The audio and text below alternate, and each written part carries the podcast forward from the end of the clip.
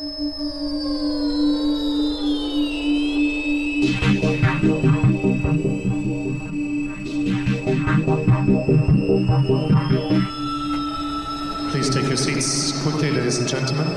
momento de charla con Mariana Díaz Oliva, que fue todo un símbolo del tenis nacional a finales de los 90, comienzos del nuevo milenio, supo ser top 50 del ranking, ganó un título, tiene uno en su haber, en 2004 en Palermo ganándole esa final, ese último partido a Vera Esbonareva, se retiró en 2006, pero es una manera de decir, ella siempre siguió relacionada con este deporte, con el tenis, aunque su vida cambió, por ejemplo, ahora es mamá. Y una charla con palabras muy interesantes que si vos estás persiguiendo los mismos sueños que Mariana en su momento, quizás te puedan servir. Mariana Díaz Oliva, de ESPN Woman a ESPN Tenis.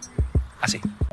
Siempre me encantaron los deportes y elegí el tenis porque en un principio era una manera de conectarme con mi papá y yo lo sentía como una manera de, de acercarme a él. Yo iba a un colegio y mis compañeras, tenía hasta las madres de compañía, decían que, que la mujer si hacía deporte le salían músculos y se transformaba el cuerpo como un hombre.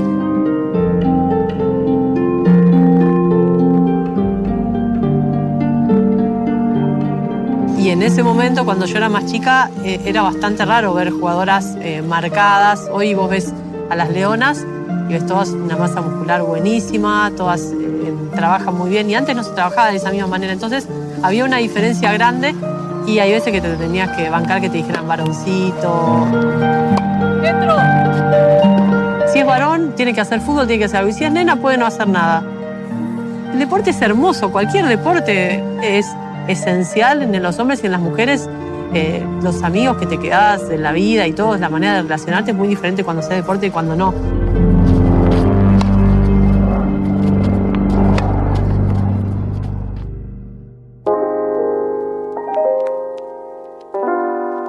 Empecé a viajar, o sea, full time vendría a ser eh, cuando tenía 17 años. Y después de ahí siempre hice una carrera ininterrumpida, solamente parada por las lesiones a mí lo que me pasaba era que para jugar a un nivel alto me tenía que exigir mucho, porque no tuve buenos entrenadores de chica, o sea, buenos formadores. Entonces había muchas cosas que yo usaba, tenía que usar mi físico para suplirlas. Entonces eh, eso traía más desgaste y también me trajo más lesiones. Normalmente lo comparto mucho con las chicas que entreno, con, con la gente que trabaja conmigo. Es como que es una familia grande me involucro mucho eh, con ellas, también porque a muchas las agarro de chicas o de adolescentes eh, y por ahí necesitan mucha guía. Tengo un hijo de 10 que juega, que, bueno, que ya ahora fue representando Buenos Aires, a, un nacional, que, o por equipos, y la más chiquita que tiene 7, que también juega. Y ellos, eh, todos los días que yo trabajo acá en el club, cuando tengo escuelita, ellos pasan por una puerta interna del colegio y cruzan y hacen tenis. A mí la verdad me encanta porque me lo piden ellos, no es que digo, bueno, chicos, vamos a jugar. Ellos, ay, mamá, vamos a jugar. Entonces, a mí me, o me hace acordar un poco, porque a mí mi papá me tenía que decir, vamos a jugar. Yo no era la que le decía, ay, papá, vamos a jugar al tenis, o me peloteás. Que vengan mis hijos y me lo pidan, me parece bueno.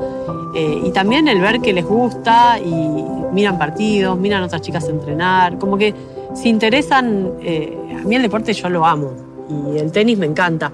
Pero que ellos se interesen y, por, por, ellos mismos hagan estas cosas eh, está buenísimo. Yo creo que lo más fundamental es cuando uno hace las cosas, hacerlas al 100%, entrenar como si fueras a llegar.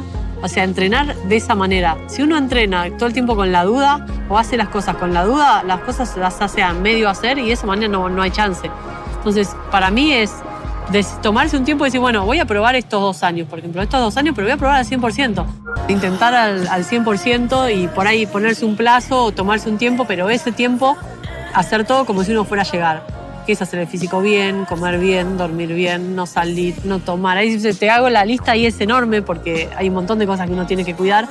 Pero si uno las hace pensando en, eh, de esa manera, decir, bueno, yo voy a probar al 100% después, no, no, no regrets, ¿no? No tenés eh, nada que te vaya a decir, bueno, yo lo probé y no llegué, entonces voy hago otra cosa.